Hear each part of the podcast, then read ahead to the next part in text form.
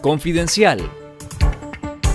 Esto es Confidencial Radio, las noticias con Carlos Fernando Chamorro y los periodistas de Confidencial y esta semana. Patrullas policiales impidieron el ingreso de feligreses a la parroquia Santa Lucía en Ciudad Darío, Matagalpa, por lo que el sacerdote vicario del templo, Sebastián López, celebró su misa matutina en el atrio de la iglesia, mientras los fieles participaron de ella siendo custodiados por antimotines.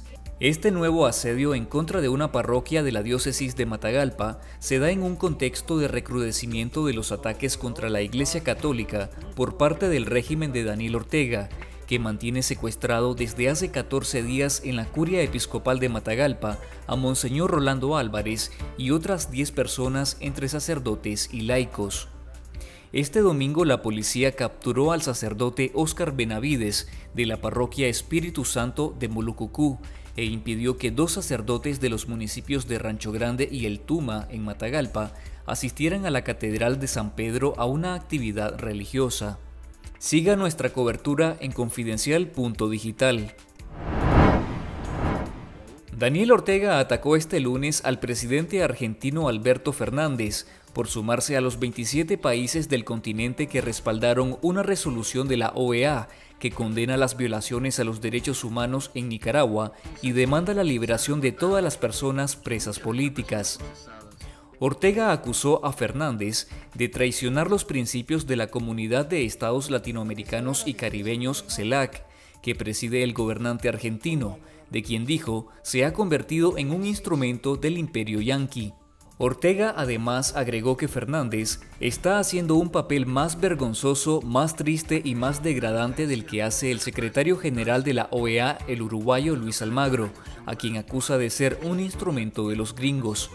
Realmente un momento triste, doloroso, porque con un presidente así en la CELAC, da vergüenza estar en la CELAC, da vergüenza estar en la CELAC.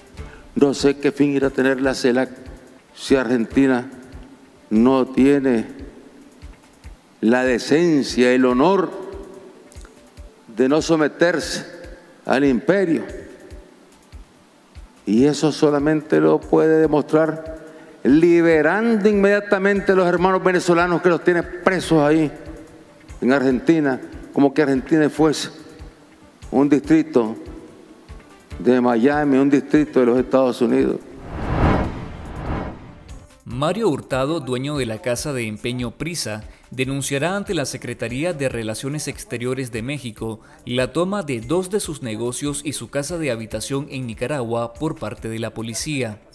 El empresario de nacionalidad mexicana y nicaragüense denunció este lunes que la policía asaltó sin ninguna explicación 39 sucursales de la Casa de Empeño Prisa y la empresa Joyas Alicia, que junto a su residencia en Ticuantepe representa pérdidas que superan los 4.8 millones de dólares.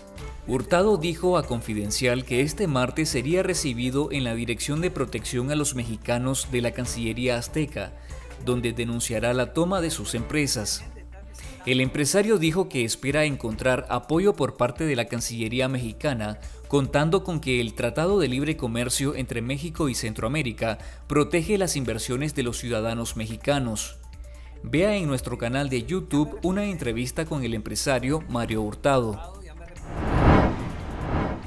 El Consejo Supremo Electoral envió a los partidos colaboracionistas del régimen este lunes 15 de agosto un proyecto de calendario electoral en el que se establecen plazos minúsculos para la conformación de alianzas electorales, elimina el proceso de verificación ciudadana y establece una campaña electoral de 20 días.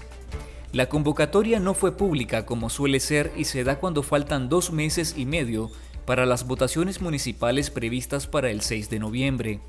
En julio pasado, el régimen de Daniel Ortega asaltó cinco alcaldías opositoras en el norte del país que estaban en manos de alcaldes electos del extinto Partido Ciudadanos por la Libertad, anulado por la dictadura para acabar con la competencia electoral en el país. Opositores a la dictadura han señalado estas votaciones municipales como un mero trámite del régimen sandinista para hacerse de todas las alcaldías del país. Dos embarcaciones con al menos 32 personas a bordo, la mayoría de origen venezolano, naufragaron el 5 y 8 de agosto antes de llegar a Nicaragua en su travesía hacia Estados Unidos. Confidencial conoció por familiares y medios locales de Bluefields que 28 de las personas que iban en estas embarcaciones fueron rescatadas y cuatro siguen desaparecidas. Estos son los migrantes venezolanos Eduard Alfonso Rojas, Silverio Colmenares y Leonel Páez y el ecuatoriano Carlos Bonilla. Estos naufragios se dan en medio de un cruce masivo de migrantes venezolanos registrado a partir de este mes de agosto, cuya ruta es entre la isla colombiana San Andrés y la nicaragüense Corn Island y Bluefields, para luego seguir por tierra hacia Estados Unidos. En nuestro canal de YouTube Confidencial Nica, le recomendamos el perfil realizado por Nicas Migrantes sobre Irela Pérez, la primera nicaragüense en ocupar el cargo de Superintendente de Educación en el estado de California en Estados Unidos. Esto fue Confidencial Radio. Escuche nuestros podcasts en Spotify y visítenos en confidencial.com.ni con el mejor periodismo investigativo.